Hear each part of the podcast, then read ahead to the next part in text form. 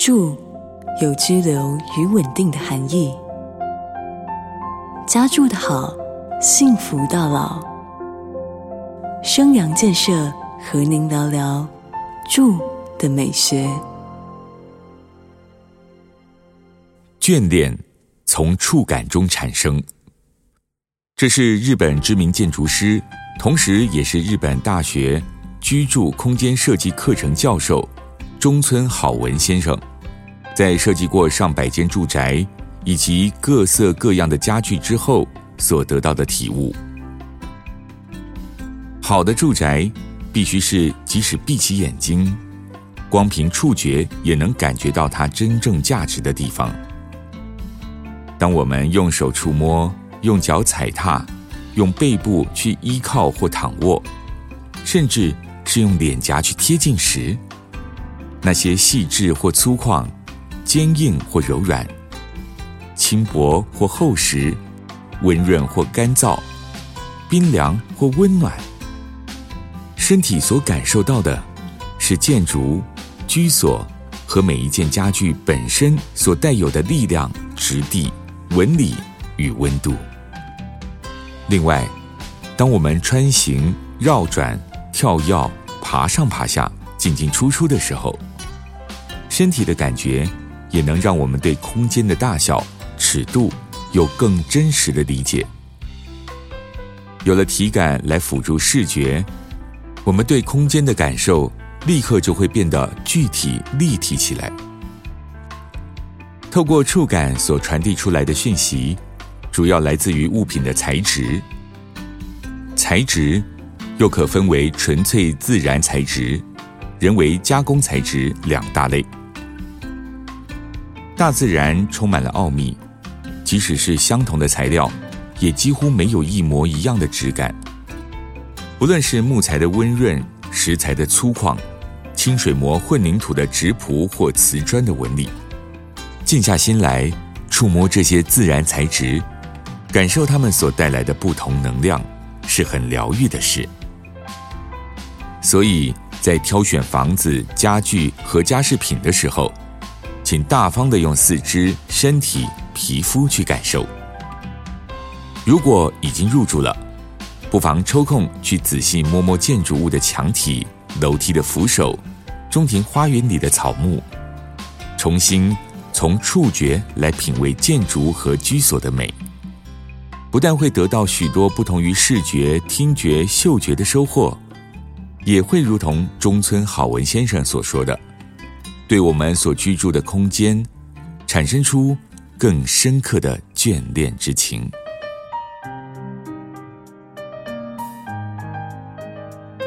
用触觉来品味建筑的美。会体验到不同建材质感所带来的细腻感受。建筑所使用的结构材料是很丰富的，像是木材、金属、石料、水泥、混凝土、砖石、陶瓷、玻璃、涂料、工程塑料等等。环境温度对木材的影响较小，所以一年四季，不管气温怎么变化，木材摸起来总是那么温润，让人感到放松。石材在表面的处理上有多达十几种工法，像是抛光、哑光、喷砂等等，还能利用特殊的粗面加工法，来凿刻出细致的凹凸触感。石材种类加上处理工法，能创造出千变万化的石韵，或粗犷，或滑顺，都能带给人不同的触觉美感。而金属类的建材，主要取其刚硬的特性。现在金属表面的处理涂装技术很先进，可制仿木纹、皮纹、石纹、陶瓷砖，创造出立体纹路的视觉及触感效果，摸起来也不会觉得冰冷。在建筑和室内设计的应用面也越来越多元。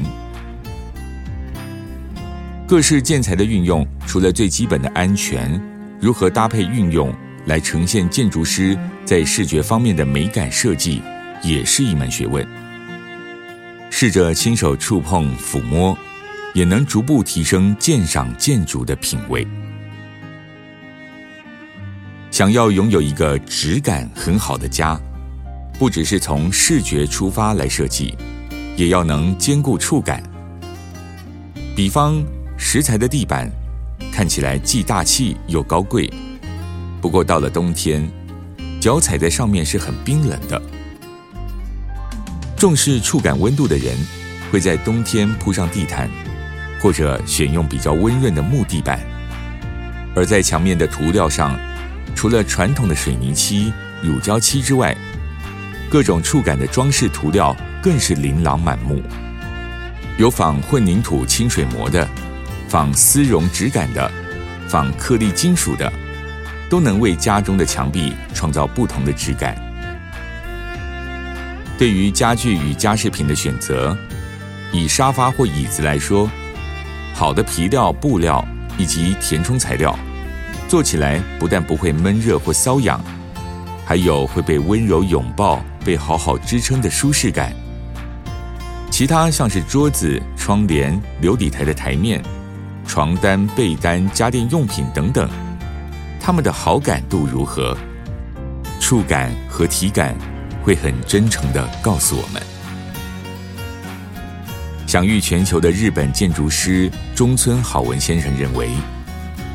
所谓的住宅，并非只是把人的肉体放进去，在里面过着寻常生活的一个容器。它必须也是能够让人的心安稳、丰富、融洽，同时满足身心灵，让人眷恋的家。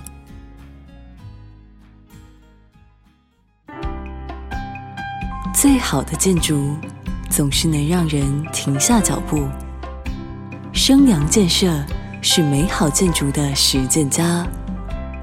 住的美学由生阳建设赞助直播。